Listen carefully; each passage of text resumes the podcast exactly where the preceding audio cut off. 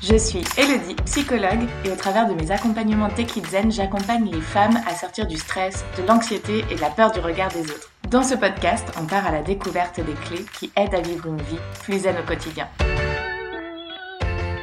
Un disclaimer avant de démarrer cet épisode.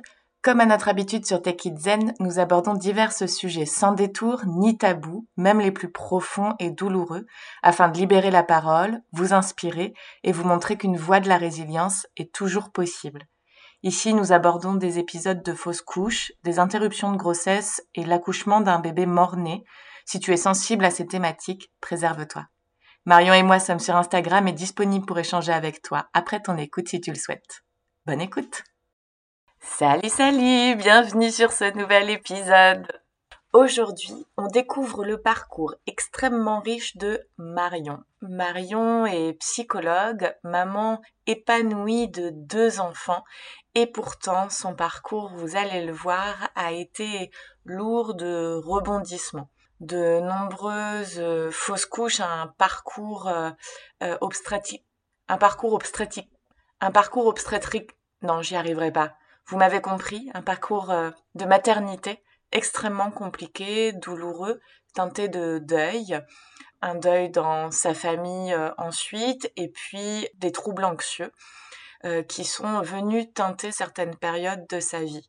Alors pendant longtemps, elle ne s'est pas écoutée, elle a fonctionné malgré tout, elle a avancé pour elle, pour ses enfants, pour ce qu'elle croyait juste, jusqu'à ce que son corps lui dise stop. Aujourd'hui, on découvre comment, malgré ses difficultés, elle a pu euh, se révéler, s'apaiser et s'épanouir.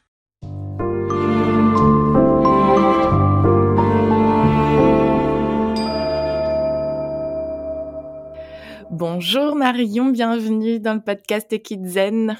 Bonjour Elodie, merci de m'inviter. Mais avec grand plaisir. Est-ce que tu veux bien te présenter pour celles qui nous écoutent? Oui, tout à fait. Euh, donc moi, je m'appelle Marion, j'ai 40 ans, je suis maman de deux enfants, je suis psychologue pour enfants. Euh, voilà. Quoi vous dire de plus? J'habite dans la belle région Bretagne. Très bien. Bon, et puis de toute façon, on va en découvrir beaucoup plus sur toi euh, durant cet épisode. écoute, je te propose qu'on commence directement. On plonge dans le sujet. Est-ce que tu veux bien nous dire euh, dans quel milieu familial tu as grandi? Oui, euh, eh ben, je suis originaire de Bretagne. J'ai grandi dans un milieu familial plutôt, euh, je dirais, modeste. on manquait de rien. mais, mais voilà, j'ai un papa qui était commercial, qui était sur la route une bonne partie de la semaine, que je voyais peu. une maman qui était commerçante euh, aussi, donc euh, qui avait euh, enfin qui travaillait pas mal, mais qui a été très présente pour, pour m'élever quand j'étais petite. Et puis j'ai une grande sœur de 12 ans, mon aînée, donc avec qui j'ai peu grandi. nos parents avaient un peu l'habitude de dire qu'on était deux filles uniques d'ailleurs. donc une enfance à la campagne plutôt, plutôt douce. Et puis, plutôt élevée bah, par maman, parce que papa, justement, n'était pas là. Mmh donc, il y avait vraiment un peu ce duo, cette fusion mère-fille entre, entre ma mère et moi, jusqu'à, je dirais, à peu près jusqu'au collège, jusqu'à l'adolescence, hein, pour faire simple. Et puis après... après, bah, des, des, choses qui ont bougé, elle qui a repris le travail justement, puisque une fois que j'ai grandi, commencé à créer aussi ma sphère sociale, euh, j'ai un peu exprimé l'envie de quitter un peu le, nid et, la maison. Donc elle aussi s'est plus autorisée à pouvoir reprendre le travail, mener sa propre vie. Ok.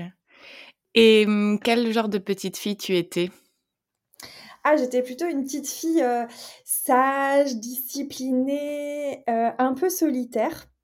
Euh, quand j'étais à l'école, c'est rigolo, je me souviens, euh, j'adorais travailler, j'adorais l'école, mais je voulais jamais être la première de classe. C'était, euh, je, je, faisais tout pour être deuxième, troisième, mais je, je voulais surtout pas être la première.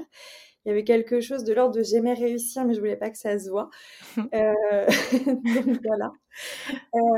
donc ça, c'était plutôt, voilà, plutôt une petite fille très sage ça a duré assez longtemps. J'avais pas particulièrement de facilité à me faire des amis. c'était, j'avais souvent une amie. une amie à laquelle je m'accrochais, où je, j'avais un peu l'impression de vivre ses propres relations sociales à elle, mais, mais à distance. Et puis, euh, j'étais beaucoup plongée dans un monde imaginaire. Alors, beaucoup, beaucoup dans le monde des Barbies à l'époque. C'était vraiment quelque chose, je pouvais y passer des heures et, et vivre dans ce monde-là. Et puis sinon dans les livres, parce que, euh, parce que quand j'ai commencé à, vraiment pouvoir avoir cette autonomie de lecture, c'était euh, les pages entières de livres. Et par ailleurs, je, passais beaucoup de temps avec le monde adulte, parce que, euh, bah, comme je le disais, j'étais un peu toute seule avec ma maman, qui elle était proche de mes grands-parents, et en fait, je suivais le mouvement, quoi. donc, bah, j'allais avec les adultes dans toutes les associations Ma mère était très investie dans des associations, banques alimentaires, euh, euh, les associations de l'école, etc. Et je participais à toutes ces organisations, mais vraiment du volet euh, adulte. Mmh Et j'adorais ça. mais je n'étais pas très présente finalement avec les, les enfants de mon âge. Quoi. Ok. Et est-ce qu'à un moment donné, peut-être plus à l'adolescence, ça a pu te poser souci ou ça a été fluide tout ce temps-ci? Non, non, ça a été euh, l'adolescence, ça a été un, moment très particulier euh, qui est venu un petit peu casser justement tout ça. Euh, quand je repense à mon enfance, j'ai vraiment l'image d'une enfance très douce, très calme, très entourée, très choyée. Et à l'adolescence, je ne saurais pas forcément l'expliquer, mais il y a eu un, un revirement un petit peu de situation. Alors, je, dirais que j'ai eu un peu deux phases dans mon adolescence. Il y a vraiment eu la partie collège où euh, j'ai eu l'impression de découvrir un nouveau monde. Il y avait un autre monde en dehors de mon foyer, en fait. Et là, je découvrais euh, d'autres familles, d'autres euh, personnes, d'autres envies, d'autres passions aussi. Enfin, je m'étais jamais posé la question de tiens, est-ce qu'on peut faire de la musique, de la danse? C'est même pas la, la question se posait ou l'envie émergeait. Puis là, je découvrais tout ça. J'ai souvenir que ça me, à la fois, ça me fascinait, en même temps, ça me terrifiait. Donc j'étais, c'était un petit peu particulier. Donc j'ai commencé à, m'ouvrir, à sortir un petit peu de la maison à ce moment-là, rencontrer plus d'une copine. J'ai eu un groupe de trois copines à l'époque. C'était beaucoup. Euh, et puis j'allais chez elles et c'était euh, pas dans mon village natal. Euh, voilà, donc je découvrais une liberté euh, qu'on m'avait pas refusée, hein, mais en tout cas que moi j'avais jamais prise. Donc c'était un petit peu, euh, donc je, me suis un peu cherchée dans cette, euh, dans une forme presque un peu de rébellion, à revoir un peu. quand je rentrais à la maison, je revisitais un peu le foyer, je revisitais un peu la relation conjugale entre mes parents, comme si d'un coup, voilà, l'image que j'avais avait un petit peu changé. Puis il y a eu une deuxième phase dans mon adolescence qui a été la phase du lycée, où là, ça a été euh, encore complètement autre chose. Alors là, ça a été euh, une deuxième grande marche, euh, où là, bah, j'ai carrément rencontré des groupes de jeunes qui s'amusaient, qui se réunissaient, qui faisaient la fête. et je me suis un peu laissée emporter là-dedans. Alors emporter là-dedans parce que, euh, que j'avais quand même toujours cette référence d'une amie forte. Donc j'ai eu une amitié très très forte qui, elle, était plongée dans ce milieu très ouvert. Alors on est en bord de mer, donc c'était le surf, c'était la plage, c'était tout ça. Et, euh, et j'ai, enfin, avec le recul, je, sais que j'ai eu l'impression que c'était ce qu'il fallait faire, quoi. Euh, donc j'ai plongé là-dedans, j'ai essayé d'adopter des codes qui me satisfaisaient pas en enfin pas complètement en tout cas, cas avec le recul, euh, clairement pas du tout. mais, euh, mais sur le moment, j'avais vraiment le sentiment que c'était ce qu'il y avait à faire. Je me provoquais tout le temps. Euh, tiens, j'étais fatiguée, mais fallait, fallait c'est rigolo, j'utilise ce mot, fallait sortir, donc je sortais. Mmh. fallait être en groupe, donc j'étais en groupe et j'avais l'impression de me, comme ça, de me suradapter beaucoup, beaucoup ce qui a commencé à jouer énormément sur euh, la gestion émotionnelle, sur euh, une forme un peu, je dirais presque de crise identitaire à cette époque-là où je savais pas trop qui j'étais, ce que je voulais et j'avais vraiment l'impression de me laisser porter par les autres tout le temps et je me sentais hyper dépendante socialement. Mmh. Euh, avec le recul, j'utilisais beaucoup cette expression, j'avais une forme d'addiction sociale où euh, parce que parce que c'était presque ça, c'était tout le temps, tout le temps être en contact avec l'autre qui euh, venait nourrir euh, du plaisir, du rire, de la légèreté, du voilà, et ça me paraissait bien. Mmh. Et en parallèle, j'étais beaucoup moins studieuse pour le coup, à l'école. Et oui, on ne peut pas être partout. Ouais, c'est ça. Tu as investi une autre sphère, quoi. Exactement. Mmh. Ok. Et alors, donc, on, voit là, du coup, se dessiner, j'écoute pas mes émotions, j'écoute pas ma fatigue, et je fais euh, ce que je pense qu'il faut faire pour être intégré et avoir un, réseau social et, vivre ma vie de jeune, euh, jeune ado, jeune adulte. Euh, est-ce que ça a des conséquences, du coup, sur bah, justement ton corps, ton mental à ce moment-là? Ouais, il y a eu des conséquences, évidemment. alors, les conséquences, elles étaient, moi je dirais qu'elles elles étaient euh, beaucoup euh, d'un point de vue émotionnel. Euh, la fatigue, j'arrivais à peu près à la gérer, mais c'était par rapport à l'accord que j'avais de qui j'étais, de moi-même. je me sentais pas forcément en accord avec mes valeurs. je savais que je renvoyais une image alors vraiment, euh, euh, l'image de la fille populaire, etc., que j'avais l'impression que c'était le Graal de ce qu'il fallait atteindre. Ouais. Parce que moi-même, hein, j'étais prise sur cette admiration de certaines personnes que je voyais très populaires. Et j'ai commencé, moi je trouve, à, tomber dans une forme de superficialité, à me déconnecter de ma propre intelligence, de mes propres envies. Il n'y avait plus que la relation à l'autre qui comptait il y a eu aussi des effets. Alors, ça s'est pas forcément fait en douceur, mais ça a défusionné quand même avec, euh, avec ma mère.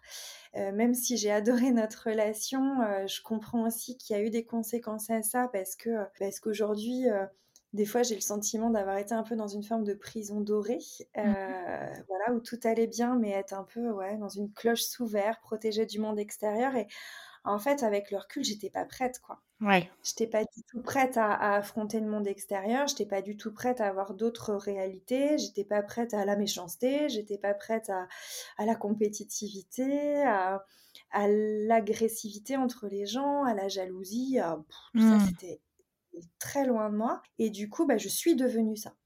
Mmh je suis devenue ça. Je suis devenue euh, et celle qui est jalousée et celle qui jalouse, euh, et celle qui se compare, euh, et celle qui doit toujours faire mieux, qui doit toujours montrer mieux que les autres, qui doit toujours être supérieure. J'en avais pas forcément conscience à l'époque, mais je, je, sais que je me sentais pas bien. Parce que régulièrement, même d'un point de vue médical, j'étais, mon médecin me considérait comme ayant un terrain, euh, une forme de terrain euh, nostalgique, anxieux. Enfin voilà, il y avait quand même vraiment des pensées, euh, jamais de pensées noires ou suicidaires, mais plutôt du mal-être, vraiment du mal-être. Et je pointais, je mettais pas du tout le doigt dessus à l'époque. Oui, c'est ce qui peut être déroutant, c'est ressentir quelque chose sans absolument savoir d'où ça peut venir. J'ai eu une enfance douce, j'ai tout ce qu'il faut, et pourtant il y a ce mal-être-là que j'identifie pas, quoi. C'est exactement ça. Euh, du coup, euh, même adulte, hein, il m'a fallu du temps de me dire, mais j'ai vraiment la vie, euh, j'ai une vie parfaite. Enfin, pourquoi ça va pas quoi? Ça, c'était compliqué d'admettre que peut-être il y avait des choses qui allaient pas.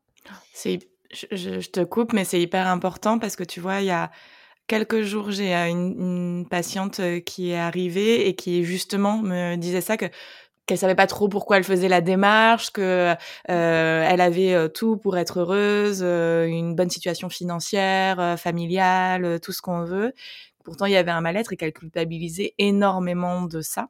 Et je crois que c'est important parce que effectivement, c'est pas parce qu'on a l'impression qu'on a manqué de rien, que tout a été, qu'il peut pas y avoir ces aspects-là dans notre vie. Et c'est exactement ce qui s'est reproduit à l'âge adulte. Alors, euh, pour faire le lien, euh, ben, tu disais adolescente, est-ce qu'il y a eu des conséquences? Bah oui, il y en a eu parce qu'en fait, euh, j'ai cherché mes limites jusqu'à me faire peur.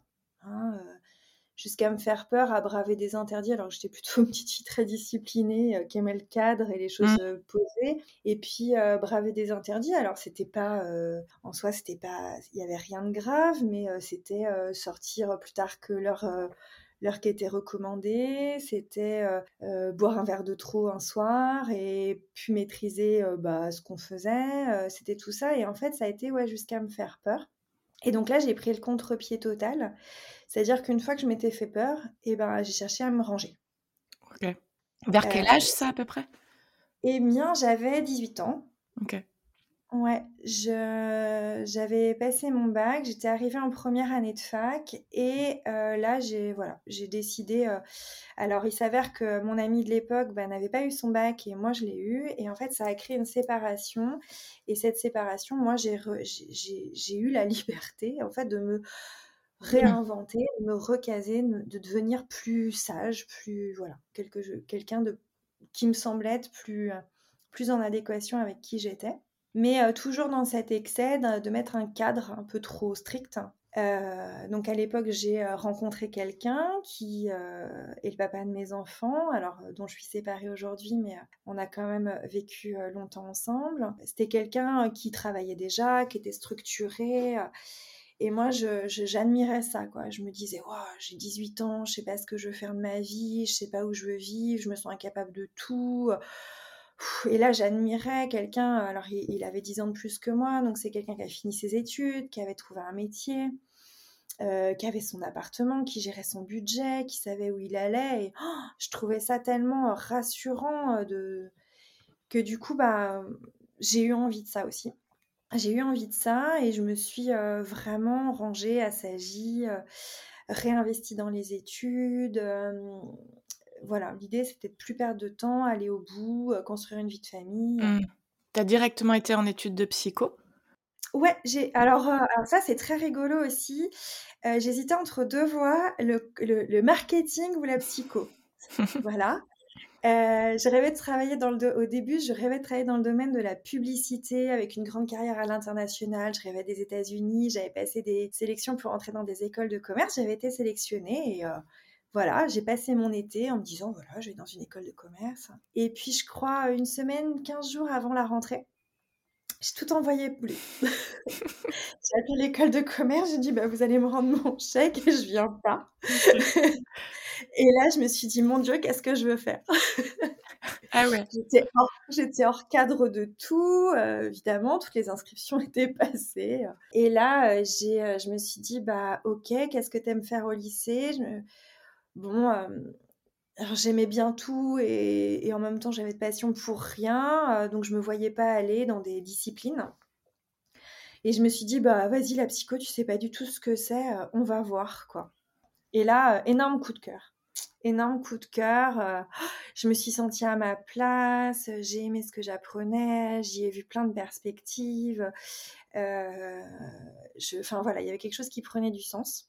Et, donc, du coup, j'ai continué euh, bah, sans me poser de questions euh, jusqu'au bah, jusqu'au master, quoi. Mmh. Euh, voilà. Ok.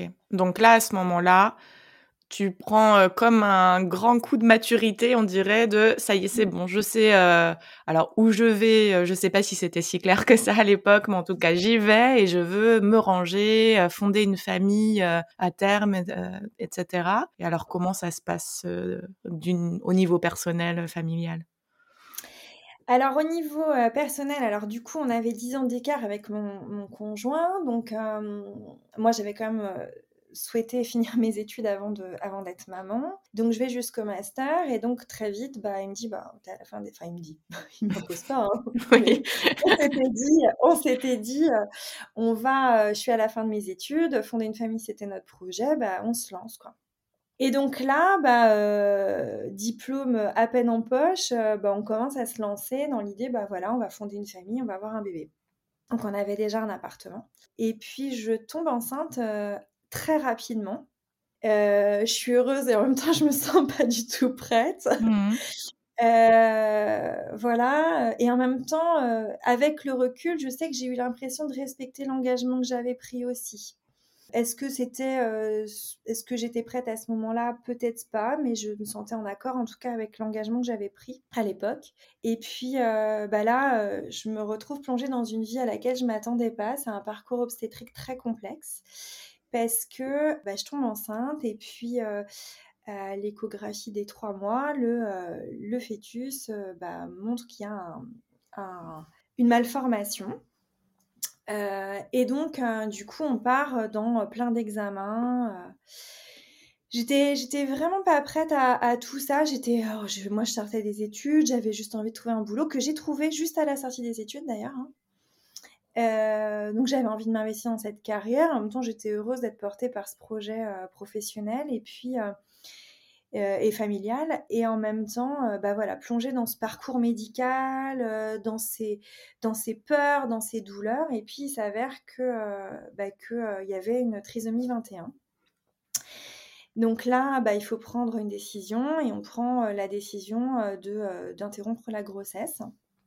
Je me voyais pas du tout porter un enfant euh, avec un handicap. Enfin, je n'arrivais pas à me faire à cette idée et en même temps euh, pris bah, voilà, d'une culpabilité énorme parce que c'est une décision d'interrompre une vie. Hein, c'est, euh, mmh.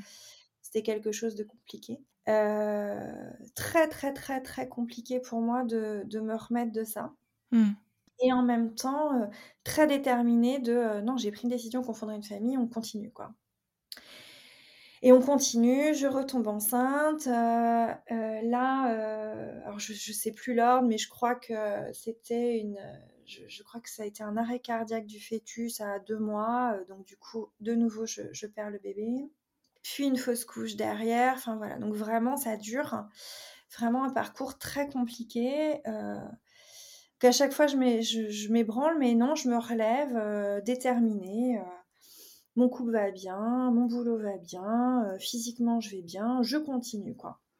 Et tu arrives à ce moment-là, à chaque nouvelle grossesse, à gérer ce stress de est-ce que euh, il va y avoir à nouveau un problème ou une fausse couche? Comment tu, tu, gères ces premiers mois de grossesse incertains finalement? Ah bah je le gère pas du tout, je black out tout. Dissociation. Ah ouais, complètement. Je ne reste focalisée que sur une chose, c'est euh, l'envie de fonder une famille. Et donc, ça, ça, en passe par le fait de, tomber enceinte et d'avoir un enfant. Mmh. Donc, je n'accorde aucun temps euh, à la douleur ressentie, à ce que le corps subit. Euh, je m'auto-convainc que ça arrive à plein de femmes, que c'est la faute à pas de chance, que de toute façon ça fait pas. Et puis je me souviens toujours de cette phrase d'ailleurs au bloc au moment de.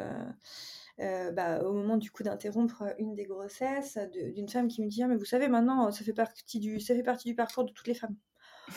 Donc je banalise ça je, minimise ça je me souviens voilà c'était la première fois. Donc euh, en moi rendre cette croyance de bon voilà toutes les femmes en passent par là et en même temps j'écoute pas du tout la douleur. Euh, et puis quelques temps plus tard je tombe enceinte euh, donc évidemment avec une, euh, bah, il y avait un, suivi médical euh, plus important hein, parce qu'il y avait quand même eu des antécédents. Plus d'inquiétude de ma part aussi. Les rendez-vous médicaux, ça devient anxiogène. Dès que je me passais, je mettais un pied dans un hôpital ou, qu'on me posait une sonde pour, pour faire une échographie, c'était des montées d'angoisse énormes. Et là, j'arrive au bout de cette grossesse, donc du coup, d'une petite fille. puis j'arrive, tout va bien, 7, 8 mois de grossesse. Et puis là arrive mon dernier examen médical. Tout va bien, le cœur bat. Donc la chambre est prête, les vêtements sont achetés, la famille est aux anges. Enfin voilà, je me sens bien, ça y est, je suis au bout, quoi. Et puis, euh, et puis arrive, euh, bah, arrive le moment de, le moment de l'accouchement. Et puis, euh, on part avec la petite valise de maternité sous le bras. Et là, bah, on me pose la sonde sur le ventre et en fait, le cœur ne bat plus. Donc, je suis quasi à terme. Hein, je suis à 37 semaines. Donc, quasi à terme. et puis, tout allait bien, quoi. Hein. et là, je me souviendrai toujours de cette réaction dans la, dans la, dans la salle de. Alors, c'était pas la salle de naissance, mais euh, euh, on va dire aux urgences, euh, aux urgences maternité. Et donc, du coup, la sage-femme qui pose la sonde, qui ne dit rien, qui va chercher le, le médecin. Et je comprends tout de suite que, que ça va plus.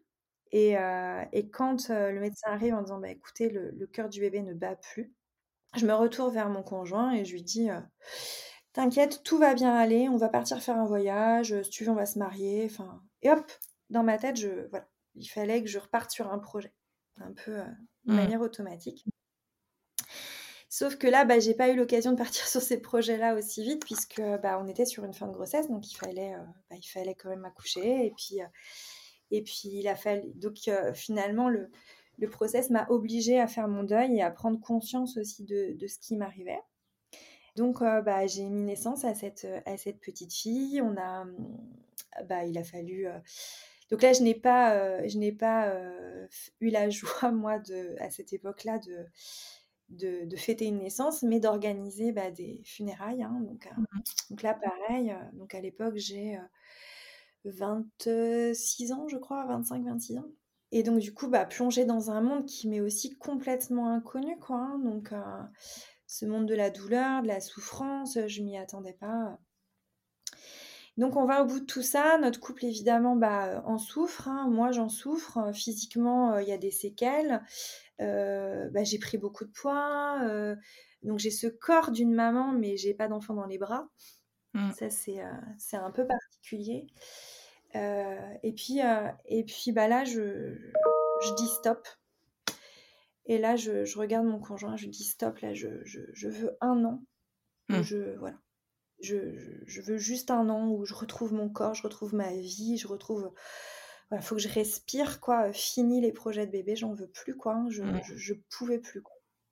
Euh, et donc, je réinvestis ma vie comme ça. Je me réinvestis au boulot. Euh, je suis contente de ce que je fais. À l'époque, euh, je travaillais en université et euh, il y avait énormément d'appels à projets, c'était une vague énorme pour, euh, pour nos métiers. Donc, euh, j'ai l'opportunité d'être hyper créative, hyper de force de proposition. Je peux y passer des heures, puisque finalement, rien ne m'attend à la maison. Donc, ça me fait du bien. Je réinvestis aussi le cercle amical. Je retrouve mes amis, je refais des soirées. Je me décentre un peu aussi de moi. ça, ça me fait du bien je refais attention à mon alimentation, je retrouve du dynamisme. Donc tout ça, euh, tout ça me fait beaucoup de bien. Et je retrouve un petit peu cette légèreté de l'adolescence, de tiens, je fais la fête de manière insouciante, mais en même temps, j'ai quand même une maturité qui fait que je peux mettre des limites maintenant. Et, et je me sens bien dans cette vie. Et du coup, je me questionne sur la suite. Est-ce que finalement, j'ai vraiment envie d'être maman, pas d'être maman? C'est pas mal comme ça. Et puis, euh, oh, et puis je suis prise d'une grande fatigue euh, six mois plus tard. Oh, j'arrivais pas à passer cette fatigue-là, quoi. Puis mon conjoint me dit, mais t'es tout le temps fatiguée, hein. tu serais pas enceinte? Là, je dis, ah non, bah non, de toute façon, j'ai dit que c'était pas maintenant, euh, et puis, et puis non, le corps ne peut, ne peut tomber enceinte que quand il est prêt, et clairement, je suis pas prête, quoi. Et, bah, aujourd'hui, euh, mon nom euh, a 12 ans. et, c'est mon fils. Euh, donc j'apprends que je suis enceinte. Et, et donc là, bah, contrairement au film où, où on arrive en, brandissant le test de grossesse pour dire ça y est, tu vas être papa, moi j'ai plutôt fait l'inverse, dire c'est quoi ce bordel? C'était pas prévu Donc, euh, je suis partagée euh, avec le recul. En fait, je sais que je ne m'autorise pas à être heureuse de cette nouvelle. Euh, On peut le comprendre. mais, je, fais semblant de ne pas l'être. Hmm.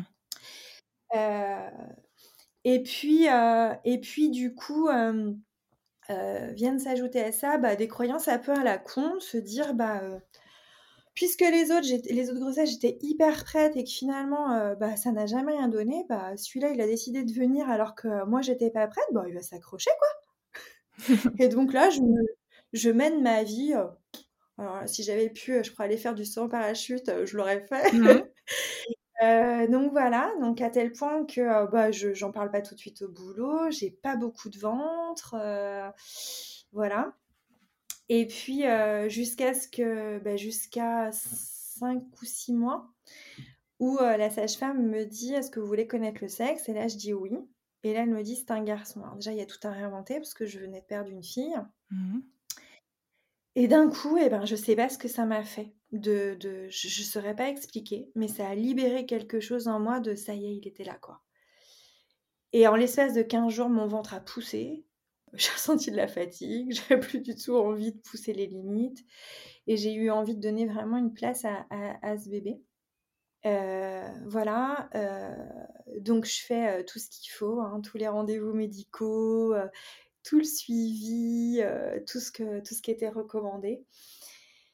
J'ai peur comme jamais, mais je le dis pas, je fais celle qui gère, je veux surtout pas qu'on me dise qu'éventuellement j'ai de l'anxiété, mmh voilà et puis, et puis, pour me rassurer quand même, et puis parce qu'on n'avait pas totalement expliqué, hein, ce qui s'était passé, et ben on décide, qu'il y a un déclenchement et et donc du coup voilà, donc déclenchement et et mon fils arrive, et donc je l'ai dans les bras et, du coup tout va bien.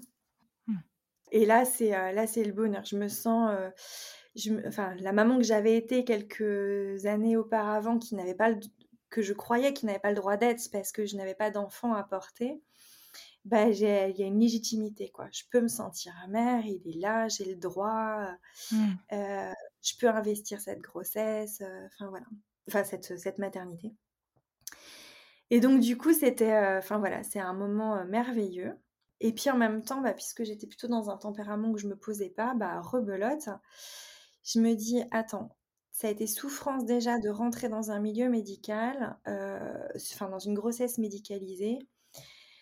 T'as jamais eu envie d'avoir qu'un seul enfant, mais je, je, tu, enfin, je me connaissais et je savais que si je retrouvais du confort de vie, je me, pas à me redépasser mmh. pour retrouver ces sensations d'angoisse, d'anxiété. Et donc là, je dis bah ok, si on veut une fratrie, en fait, c'est maintenant ou c'est pas. il y en aura qu'un ou il y en a deux, mais tout de suite quoi. Euh, le médecin me donne son accord d'un point de vue physique pour avoir un deuxième tout de suite et je tombe enceinte quasi immédiatement, ce qui fait que mes enfants ont 10 mois d'écart. Ah oui. Ouais.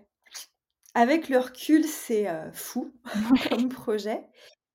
C'est complètement fou, c'est fou à plein de niveaux parce que, parce que du coup, j'avais vraiment... Mais ça a été ma manière à moi de profiter finalement de ma maternité, de, les avoir tous les deux. J'ai toujours eu envie d'avoir des enfants qui étaient proches. Moi, j'avais 12 ans d'écart avec ma sœur, donc j'ai pas connu mmh. ça. Je voyais des amis avec des frères, des cousins. Enfin, moi, j'étais la petite dernière de la famille. Mes cousins ont ont 20 ans de plus que moi. Enfin, j'ai jamais connu ça, d'être dans, entourée d'autres enfants de mon âge, et j'avais envie de ça pour mes enfants. Et, euh, et dans, dans, ma tête, ça, ça, allait générer ça. J'ai pas imaginé une seconde que ce soit difficile.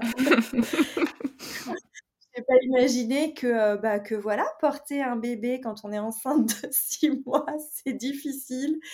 Que euh, quand le deuxième arrive alors que le premier marche pas encore, c'est difficile. Tout ça, j'ai pas imaginé une seconde. Et puis, euh, et puis bah, on l'a fait. Et ça s'est super bien passé. L'épuisement est arrivé après. Euh, quand, euh, une fois qu'ils ont été plus grands, qu'ils ont été scolarisés, que j'ai repris le boulot et qu'il a fallu reprendre une vie presque, j'ai envie de dire, je mets des gros guillemets hein, sur le mot normal, mais mmh. quelque chose de plus classique. Oui, Là, c'est quand, ton corps a compris que tu avais plus le droit de lâcher quelque chose, quoi. Exactement. Bah, à ce moment-là, terminé. Je savais que la maternité, enfin, le, les grossesses pour moi, c'était fini.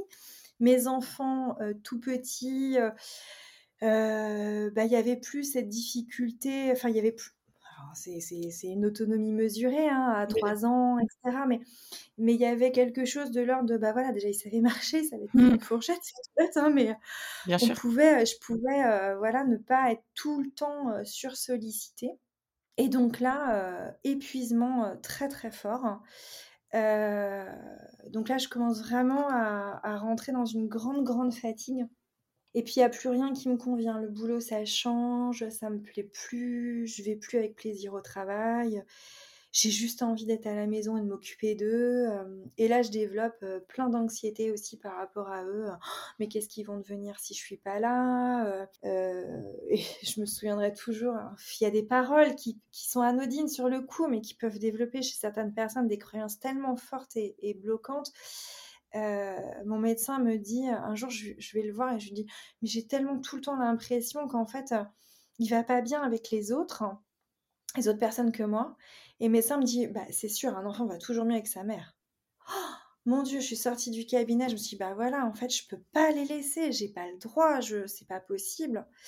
donc je m'autorise plus à m'écouter, je fais plus rien pour moi, et en même temps, bah, je suis épuisée et, et, ça se transforme en colère. que j'arrive pas forcément à expliquer, mais je me sens un peu en colère tout le temps et, et sur, enfin, insatisfaite de beaucoup de choses. J'ai l'impression de rêver ma vie plus que, enfin, de rêver une vie que j'ai pas plus que de la vivre. Et donc, du coup, à ce moment-là, bah, arrivent aussi les premières difficultés conjugales parce qu'en fait, notre couple n'existait plus. On n'était plus qu'un couple parental. Le couple mmh. conjugal, euh, on n'y avait plus laissé de temps. Euh, donc, il y a eu tout ça aussi. Ça a été compliqué. Mais dans ma tête, euh, bah, de toute façon, on ne peut pas se séparer du papa de ses enfants. Donc, de toute façon, c'est même pas un sujet de, de discussion à l'époque. Ok. Et puis euh, arrive un autre événement de vie à ce moment-là. Euh, donc j'ai 30 ans et ma maman tombe malade d'un cancer euh, des voies biliaires qui est ce qu'on appelle un cancer caché. Donc on le découvre que quand il atteint d'autres organes. Et donc du coup, elle, part, en, elle part en trois mois. Et donc là, bah, j'ai deux tout petits. Moi, je vais déjà pas bien. Je commence tout juste à réinvestir ma vie. Et, voilà, je, je vis ça derrière. Et donc là, euh, très très compliqué pour moi parce qu'elle était mon pilier. Quoi. Dès que j'avais un coup de fatigue, je l'appelais, elle venait. Dès que j'avais un coup de galère, c'était elle mon, ma référente. J'avais l'impression que c'était grâce à elle que je tenais, que je me sentais en sécurité, que, que le champ des possibles était ouvert parce qu'elle était là. Quoi. Mmh. Et donc là, elle part. Donc euh, déjà, il y a une énorme souffrance euh, parce que j'étais toujours aussi fusionnelle avec elle. Euh, donc une énorme souffrance euh, à l'accompagner dans cette maladie déjà, ça a été très traumatisant. Et puis, euh, et puis à, faire sans elle, quoi. À faire sans elle, c'était compliqué. plein de nouvelles choses qui arrivent. J'avais j'ai toujours une relation un, peu à distance avec mon père et d'un coup, il essaye de devenir papa et maman en même temps et, et ça marche pas, c'est pas naturel. c'est pas ouais il y a quelque chose qui va pas c'est pas notre relation. Euh, et puis euh, et puis euh, je pense que ma sœur et moi aussi on fait un peu ça on essaye un peu de devenir sa mère et son épouse en même temps. Donc tout ça c'est compliqué et je me pose énormément de questions sur sur ce lien parent-enfant quoi. Ça ça me perturbe. Je j'ai l'impression d'être prise entre une enfant que j'ai perdue, parce qu'en fait, du coup, à ce moment-là, ce deuil de cet enfant aussi réapparaît. Donc, euh, je, perds ma fille, je perds ma mère, j'ai l'impression d'être écartelée dans cette, ce lien de filiation et, et, que du coup, il est brisé, quoi. Et, euh, vraiment, ça va pas du tout. Euh, donc là, le, je veux pas l'écouter, le corps parle. Hein. alors du coup, bah, je me réveille des matins avec, je peux plus bouger le bras, je fais une névragie cervico-brachiale. Alors pour ceux qui connaissent, c'est un nerf qui est inflammé euh, de la base du crâne en passant par l'épaule jusqu'au petit doigt. Et donc du coup, on peut plus bouger le bras parce qu'on a, on a juste l'impression que, que tout va casser à l'intérieur. J'ai mal tout le temps, j'ai des, j'ai des, des, migraines incroyables, je fais de l'angoisse, j'ai l'impression que je vais mourir toutes les 5 secondes. Euh, enfin voilà, donc c'est très très compliqué à vivre. Donc je connais aussi une phase d'arrêt euh, professionnel très long qui, euh, qui est compliqué à gérer. Euh, j'ai l'impression que c'est pas compris. En même temps, j'ai pas envie de dire que je suis en dépression. En même temps, je sais que ça va pas. En même temps, je culpabilise. Enfin, il y a tout qui se mélange. Oui, parce que dans ton parcours, on voit que tu as un caractère de battante qui a tendance à plutôt pas s'écouter, à foncer, à être active. Tout d'un coup, tu es mise à l'arrêt et du coup, l'entourage j'imagine qu'on prend pas cet arrêt, quoi. Bah, c'est ça. Alors, il le comprenait quand même presque mieux que moi par rapport aux, événements. la situation, oui, bien sûr. Mmh. Mais, euh, mais je crois que c'est moi qui. Oui, tu t'autorisais pas à, l'assumer, entre guillemets, à l'accepter. Mmh. Ouais, c'est exactement ça. C'est-à-dire que je me suis toujours vue comme euh, la personne qui portait les mmh. autres, euh, comme celle qui amenait la joie, qui amenait le dynamisme, qui amenait les projets, qui amenait l'élan de vie, qui amenait tout ça. Et donc, du coup, euh, j'avais l'impression qu'on me reprochait de, bah, tu vois, dès que je vais pas bien, ça y est, tu me le reproches. Avec le recul, je sais pas si on me l'a dit, Mmh. Mais en tout cas, c'est comme ça que je le ressentais. Oui, à ce moment-là, ouais, il y avait cette euh, incompréhension. Tu te sentais incomprise et finalement, c'était peut-être euh, toi qui acceptais pas euh, cette situation-là. Oh, je l'acceptais pas du tout. Je me sentais, je me sentais faible. Puis j'avais l'impression que personne me comprenait, quoi. Il y a aussi un jeu des croyances, du coup, dans. Oh, énorme. Ouais, un énorme jeu de croyances où, euh, j'étais dans cette dualité entre euh, je suis quelqu'un de douce, j'ai besoin de temps pour moi, j'en ai conscience, et en même temps, non, tu vas te relever, tu y vas, tu as, toujours réussi, tu y arriveras encore. voilà, et j'arrivais pas Ce qui fait que je savais que j'avais besoin de repos, donc je le prenais, mais une fois que j'étais dedans, je, j'en saisissais rien. Mmh parce que je culpabilisais, donc du coup, j'arrivais pas du tout à me reposer émotionnellement, intellectuellement, physiquement. Je culpabilisais de dormir, par exemple, donc je me levais. Mmh. Enfin voilà. Et puis du coup, je me disais, bah, je suis à la maison, donc autant que j'en profite pour faire quelque chose. Donc du coup, je démultipliais les projets familiaux, je mmh. repeignais les pièces, je faisais des anniversaires démesurés pour les enfants. Enfin voilà, fallait que je réinvestisse la sphère intime, familiale, quoi. Et puis, euh, en parallèle de ça, bah, euh, notre couple va pas bien. Et puis, ça, mais ça dure comme ça encore quelques années euh, où ça vivote, quoi. ça vivote. Moi, je vais au boulot, je suis en phase d'arrêt, je vais au boulot, je suis en phase d'arrêt, j'ai mal au corps et puis ça va mieux. Je, je, rebondis, je retombe. Enfin, voilà, ça dure comme ça encore quelques, quelques temps. Et puis, à un moment, eh ben, y a au boulot, ça n'allait plus du tout. Et puis, un matin, j'arrive je me gare sur le parking, j'ouvre la porte et, là, euh, je ne peux plus descendre de la voiture. Terminé. C'est fini, je, pleure, j'angoisse, euh, je vomis. Et là, la seule chose que j'arrive à faire, c'est prendre mon téléphone et appeler mon médecin et lui dire j'ai besoin d'un rendez-vous tout de suite. quoi. Et je fais demi-tour et je vais chez mon médecin. Elle m'arrête. Et cet arrêt euh, dure deux ans, enfin 18 mois. Et là, euh, je développe une, euh, bah, forme d'agoraphobie. Alors pour l'hypersocial que j'étais, euh, je ne peux plus voir personne. Je n'arrive plus à parler aux gens. Le monde extérieur est un danger. je me souviendrai, à ma maison, il y avait un stop à côté. Dès qu'une voiture s'arrêtait au stop, mon cœur s'arrêtait de battre. un facteur qui frappe à la porte, je n'allais pas ouvrir. Le téléphone qui sonnait, je me sentais agressée. Enfin, je, ça devient catastrophique. La seule chose que j'arrive à faire, c'est accompagner mes enfants à l'école et vivre dans le monde de l'école. Hmm. Et donc, du coup, ça dure comme ça. Mais je dis aux gens, non, non, mais ça va passer, ça va bien. Donc, personne comprend, en fait, pourquoi je suis à la maison, parce que je ne dis pas que ça ne va hmm. pas. Puis, c'est pas mon, mon tempérament, quoi. Et là, euh, très compliqué, euh, il fallait faire reconnaître euh, mon arrêt de travail comme une maladie professionnelle, enfin, comme un, quelque chose d'handicapant. Et donc, je dois aller voir un, psychiatre et je m'en souviens toute ma vie. Et, et, donc, je, leur j'appelle le psychiatre et je lui dis, mais je ne peux pas sortir de chez moi. Il me dit, bah oui, le rendez-vous va être à telle heure. Je dis, mais le cabinet est où? Il me dit, en plein centre-ville. Nickel. Je, lui dis, mais je ne peux pas venir, en fait. Je ne peux pas venir. J'arrive à trouver un rendez-vous à 8h, 7h45 un matin pour éviter tout contact j'arrive du coup avec de l'avance. Hein. J'arrive dans cette salle d'attente et je suis euh, une flaque d'eau. Quoi. Je ne sais pas comment j'ai réussi à arriver jusque-là. J'avais pas le choix. Mmh. je fais le rendez-vous et là, euh, et là, il me dit bah, euh, bah oui, oui, vous n'allez pas bien.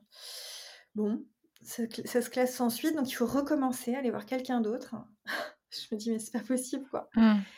Euh, et, donc là, je tombe sur quelqu'un de plus abordable et qui me dit, bah, en fait, vous avez un trouble anxieux généralisé. Ok, je sais pas ce que c'est. Je mmh. sors du rendez-vous, j'ai un, nom, j'ai un code, une classification de, mais je sais pas ce que c'est. Je comprends pas comment ça fonctionne chez moi. On ne conseille pas forcément derrière de faire suivre ça. Euh. Et je décide de voir par moi-même un, psychologue qui fait aussi euh, de l'hypnose et du coup, euh, donc j'avais vu hein, quelques, quelques thérapeutes et puis euh, ils débloquent des choses. Euh, ils débloquent des choses parce que l'hypnose me permet de rentrer dans quelque chose que je ne contrôle pas. Oui. Et pour expliquer un petit peu le TAG, le trouble d'anxiété généralisée, il y a justement beaucoup cette notion de contrôle puisque c'est l'idée de s'inquiéter de manière excessive pour tout finalement, de manière généralisée, donc tous les événements de, de la vie, et puis avec une intolérance aux imprévus. Donc, en fait, je, je, je supporte pas qu'il puisse y avoir des, des, choses imprévues qui se passent. Je m'inquiète de toute façon, je me fais des scénarios catastrophes si en plus ça, ça se passe. Donc du coup, j'ai besoin de contrôler mon environnement, mes journées, mon quotidien, et ça rétrécit effectivement euh, l'aspect. Donc l'hypnose va pouvoir aller euh, toucher des, zones que dans la conscience on essaye de, contrôler et verrouiller, quoi. C'est exactement ça. Et puis même d'un point de vue physique, parce qu'en fait, euh, ça amène aussi un état de bien-être et de relaxation. Et pendant quelques minutes, je, pouvais ressentir de nouveau ça aussi. Et j'avais l'impression bah, que c'était plus moi qui allais chercher des réponses, puisque c'était mon inconscient qui travaillait. C'est bizarre, mais... Donc j'avais plus besoin d'être actrice de, de, me sauver, puisque mmh. puisqu'il y avait quelque chose de de l'ordre presque du magique qui, qui, qui allait. Et du coup, ça m'a fait du bien, ça a débloqué euh, pas mal de choses. Euh, mais ça allait pas assez vite à mon goût. Je, voilà, il y avait quelque chose qui allait pas. Et puis à un moment, je, bah ça, il y a, y a, plus rien qui va. Et euh, alors, pas sur un coup de tête, hein, loin de là, mais en tout cas, ça s'est fait de manière un peu spontanée. On décide finalement avec mon conjoint de se séparer. Parce qu'en fait, on peut plus, et je sais qu'il y a aussi une partie du problème qui vient aussi de ça. J'ai plus envie d'être à la maison, je, voilà, on n'arrive plus à créer le lien. Il n'y a pas de colère l'un envers l'autre, il y a juste un, bah voilà, un constat, partage de valeurs, de, de sentiments. Et, à un moment, bah, il y a quelque chose de bah, je réfléchis plus et tant pis, je plonge et, on se sépare. Et j'ai beau avoir peur de tout tout le temps, bah là, pendant 10 secondes, je réfléchis pas à ce que je dis. Et, on se sépare. Et là, euh, je sais pas ce que ça me fait. Ça, je, enfin je, on décide de, dire ok, c'est fini. Je réfléchis toujours plus. Je prends ma voiture et je vais faire les magasins. Alors l'agoraphobe qui pouvait plus sortir de chez elle, qui pouvait pas aller à personne, d'un coup je me suis retrouvée dans un centre commercial. Alors c'était un peu ironique, hein, mais euh, euh, et, et, pendant une heure comme ça, et je me rends compte d'où je suis, et je me rends compte que j'y arrive, et je me rends compte que ça va. Et d'un coup, ça m'a redonné de l'espoir. Je me suis dit, oh, en fait, je peux en sortir. Si je prends soin de moi, je peux en sortir. Et du coup, euh, le hasard de la vie fait que euh, bah, je rencontre quelqu'un qui est coach en, développement personnel. Euh, et, du coup, je décide de, suivre aussi bah, ce, programme en me disant, bah, ça va aussi me permettre d'aller plus en profondeur, plus vite. J'ai besoin de cette vitesse-là. Et donc là, je prends conscience de plein de choses dans mon mécanisme, de, euh, aussi de beaucoup de choses dont j'étais moi-même responsable. C'est-à-dire qu'à force de me plaindre de tout, tout le monde, des événements de ma vie, j'en avais développé une telle colère et une telle amertume envers la vie, envers tout et tout le monde, que bah, moi-même, j'étais en fait devenue complètement, complètement désagréable, complètement hautaine, enfin voilà, parce que j'étais aigrie. Alors, il y avait certes des mécanismes de protection sur certaines choses, mais bon, j'avais vraiment aussi à comprendre cette responsabilité que j'avais aussi envers l'autre. Et qu'une partie de ce qui fait que bah, j'arrivais pas non plus à m'aimer, c'est qu'en fait, il y avait une partie de moi qui savait qu'elle n'était pas juste non plus dans la relation à l'autre, quoi. Mmh. Ça, c'est quelque chose d'important. Enfin voilà, si on peut souligner ce message-là, je trouve que oui, on a le droit de pas aller bien, ça c'est sûr. Oui, on fait, on, choisit pas de faire ça, mais le jour où on prend conscience de, euh, tiens, en fait, j'ai envie, enfin, s'aimer, c'est aussi prendre conscience des erreurs qu'on a commises, se les pardonner et des fois de les réparer quand on peut, et ben ça fait vachement bien et ça libère le chemin pour pouvoir s'aimer derrière, quoi. Donc plutôt être dans euh, la responsabilité de notre réaction aux souffrances, aux douleurs qu'on a vécues, plutôt que dans le, la projection sur l'autre, en fait, de cette souffrance. C'est exactement ça, ouais. Mmh. En fait, j'ai vraiment eu à faire un double chemin, un chemin d'acceptation des événements de vie euh, que j'avais pas du tout, euh, sur lequel j'ai pas, euh, je m'étais pas arrêtée et que, et que j'avais pas écouté, pas entendu. Et puis l'autre chemin qui était le chemin réactionnel que j'avais eu à ça, et donc, du coup, euh, du coup bah, de cette projection, en pensant que l'autre allait euh, et me faire du bien et me sortir et me sauver d'un système, et en même, temps, je lui donnais rien pour le faire. Et, euh, du coup, il y avait vraiment cette, double, ce double, cette double voie à suivre, en tout cas en ce qui me concernait, pour pouvoir aller mieux, quoi. Mmh. donc du coup, ça, ça a été, ça a été quelque chose d'assez, d'assez fort pour moi à ce moment-là, de prendre conscience aussi de tout ça.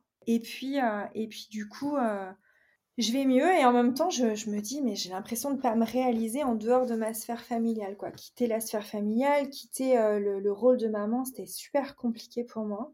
Et puis je me dis, mais en fait, ce qui te manque, c'est juste l'épanouissement aussi professionnel. quoi. Parce que bah, je, en fait, j'ai toujours bossé depuis que j'étais ado. à l'âge de 16 ans, je travaillais. et en fait, j'avais besoin de ça. quoi. Trouver un sens aussi à bah, moi, à ma vie, à à, ce que à la contribution que j'avais envie d'apporter. Et puis, bah, de manière euh, hyper spontanée, euh, bah, la psycho est revenue hein, parce que euh, parce qu'en fait, j'avais pas fait ce choix-là pour rien. Et puis puis j'avais fait le choix de travailler auprès d'enfants et d'adolescents. Enfin, ça a toujours été mon rêve, donc. Bah, je, je, je, repars là-dedans, sauf que je me dis, j'ai plus du tout envie d'être en institution, j'ai plus du tout envie qu'on me dise quoi faire, j'ai plus envie d'être de, voir des projets euh, qui mettent des éternités à se mettre en place parce que politiquement, il y a des choses à travailler avant.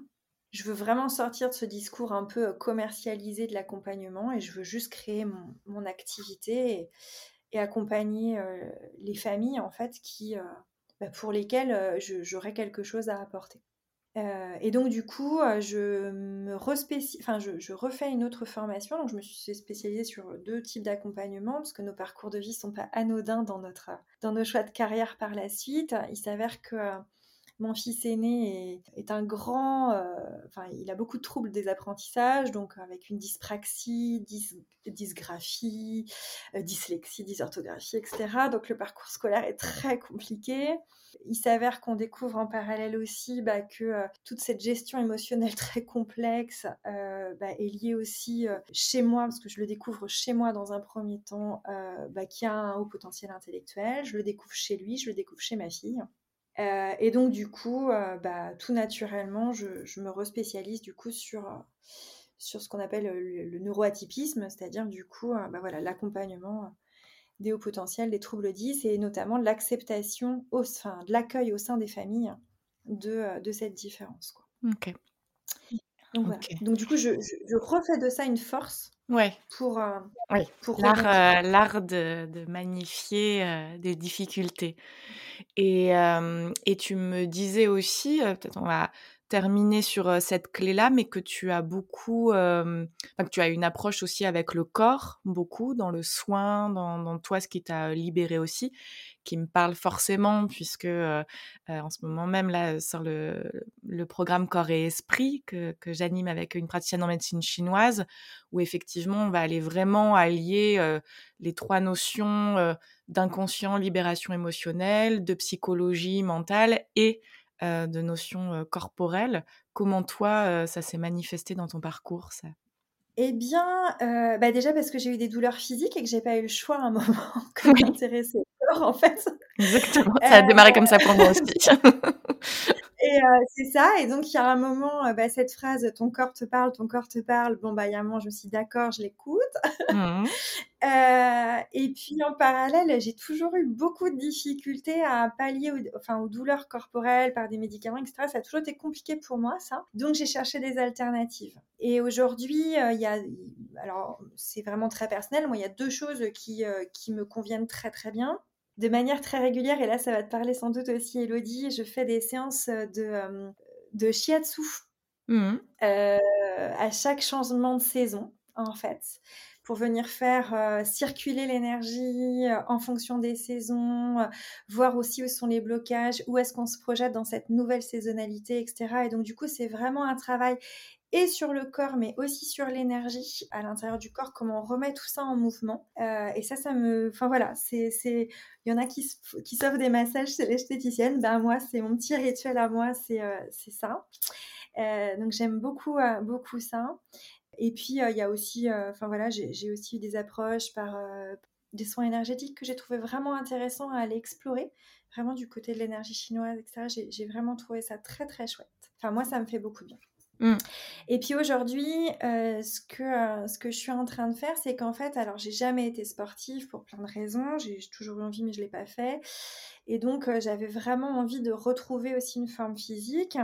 Et j'ai fait appel à un, coach sportif, mais qui a une pratique très particulière, qui vient aussi travailler sur de la réadaptation corporelle, etc. Et puis en fait, j'ai eu, fait appel à lui en disant voilà, je dois retrouver une forme physique, mais je voudrais aussi, bah voilà, j'ai mal tout le temps au genou, etc. Et puis en fait, ça a été un, travail de fou de comprendre bah, qu'en fait, bah, toute cette névralgie hein, cervico-brachiale, en fait, a été l'expression aussi de mauvaise posture. Et en fait, ce qui est incroyable, c'est que chaque séance, on vient travailler sur le physique, mais pendant qu'on les travaille, c'est comme si j'ai l'impression de péter des croyances et j'ai l'impression de faire de la libération émotionnelle. C'est-à-dire que ce que j'avais libéré émotionnellement par l'intellect, et ben en fait c'est comme s'il y avait encore les résidus corporels. Et le fait de réinvestir tous ces blocages corporels, je suis en train de hop, c'est voilà, l'émotion peut enfin partir du corps, il y a des choses qui se libèrent. Donc ça c'est quelque chose que moi aujourd'hui je j'apprécie beaucoup et que scoop, je vais je vais proposer là euh, sur des accompagnements plutôt famille où, euh, où, on va aussi travailler sur le corps euh, chez, au sein de mmh. certaines familles. Mmh. C'est très fort euh, tout, tout, ce processus. J'ai l'impression que les quelques points forts, en tout cas qu'on a évoqués là, parce qu'il y en a sûrement beaucoup d'autres, mais là qu'on a évoqués, c'est vraiment la, la sortie du cercle vicieux où finalement je me, je me sens enfermée à la fois dans ma vie professionnelle, de couple, sentimentale, de, de vie de maman aussi où je m'enferme dans, dans un rôle. Et en même temps du coup il y a le corps aussi qui m'enferme parce qu'il me limite. Et puis le mental ensuite avec l'anxiété qui vient m'enfermer parce que je ne peux plus sortir. Et donc euh, il y a eu un moment donné où cette décision radicale de mettre fin au couple les rencontres ou, autres ont permis de casser ce cercle vicieux et de se rendre compte qu'une libération est, possible. Et ensuite, euh, effectivement, d'aller euh, chercher les, accompagnements euh, qui vont vraiment te parler à toi et te libérer à la fois, comme on l'a dit, d'un point de vue inconscient, psychologique, mais aussi vraiment dans cette mémoire du corps et dans, dans cette libération corporelle aussi, et donc émotionnelle, quoi. Ben, c'est exactement ça. Trouver, euh, en fait, je, souhaite à chacun de trouver les bonnes ressources euh, pour se faire accompagner, ça c'est nécessaire. Mais la première ressource, c'est soi-même aussi, c'est le fait de, s'autoriser à aller bien, de s'autoriser à aller mal aussi, de s'autoriser à dire bah, qu'on y a droit que ça c'est vraiment vraiment important. peu importe le temps qu'on y passe, peu importe les moyens qu'on trouve, mais mais voilà, trouver les moyens de sortir de tout ça, avoir les enfin les, les, accompagnants, que, que, ce soit psychologue, thérapeute, coach, etc., sont aussi là pour faire émerger les ressources qui vont nous permettre d'aller affronter tout ça. Ça, c'est quelque chose aussi de rassurant que je voudrais dire. Moi, j'avais peur de ça j'avais pas envie de me mettre à nu tout de suite. Je, pas, je savais que j'avais pas les ressources et en fait, c'est pas comme ça que ça se passe, quoi. Donc ça, c'est aussi, euh, c'est aussi important de, de faire grossir tout ça. Et puis trouver les personnes qui nous ressemblent. Oui, il y a peut-être une peur, euh, mais le psychologue va me mettre face à mes incompétences ou, ou le thérapeute, hein, mais à, mon manque de ressources, là où finalement, euh, à l'inverse, on va aller faire émerger ça, justement, les ressources pour se sortir de ces situations. C'est ça. Euh, et, on a beau être, de, être dedans, être dans le métier, quand on y est confronté, c'est encore autre chose. Il y a presque quelque chose d'hyper culpabilisant d'ailleurs, hein, de se dire bah, moi j'ai pas le droit. Enfin, un informaticien n'a pas le droit d'avoir un, mauvais matériel informatique, mais j'ai pas le droit d'avoir une mauvaise santé mentale. quoi. C'était un petit peu. Euh, je, trouvais que c'était un peu. qu'il y avait quelque chose de l'ordre du comble là-dedans, donc, mmh. euh, c'était pas possible. Et, pourtant. Et, donc ça c'est important. Et trouver aussi les personnes qui bah, qui nous conviennent. Euh, moi, j'ai mis du temps avant de trouver quelqu'un qui, qui me corresponde, euh, que ce soit dans sa pratique, dans, voilà, dans les outils qui étaient proposés, euh, dans le discours qui était tenu. en fait, je crois que c'est possible. Enfin, moi, j'ai su dire non à des psys en disant non, vous me convenez pas, je pars. Et, et, j'ai recommencé avec un autre. Et ça, je pense que c'est important aussi de pas se laisser abattre parce que le premier convient pas. Mmh. En fait, c'est totalement OK, quoi. Mmh.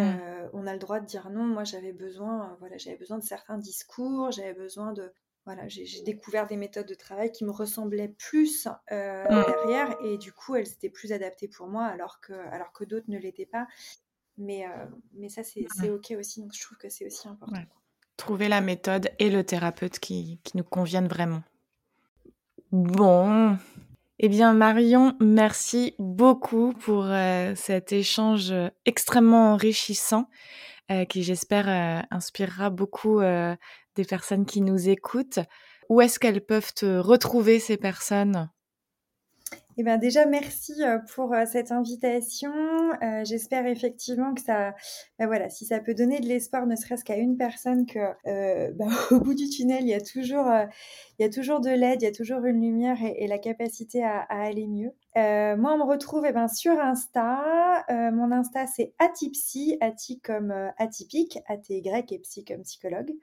voilà, il y a dans ma bio, il y a mon site internet. voilà, si si certaines personnes ont envie de me rencontrer ou sont sur la région rennaise, puisque moi je suis, comme je disais, en Bretagne. Génial. Bah, écoute, le lien sera en description de ce podcast. Encore une fois, euh, merci beaucoup et puis euh, à bientôt euh, sûrement.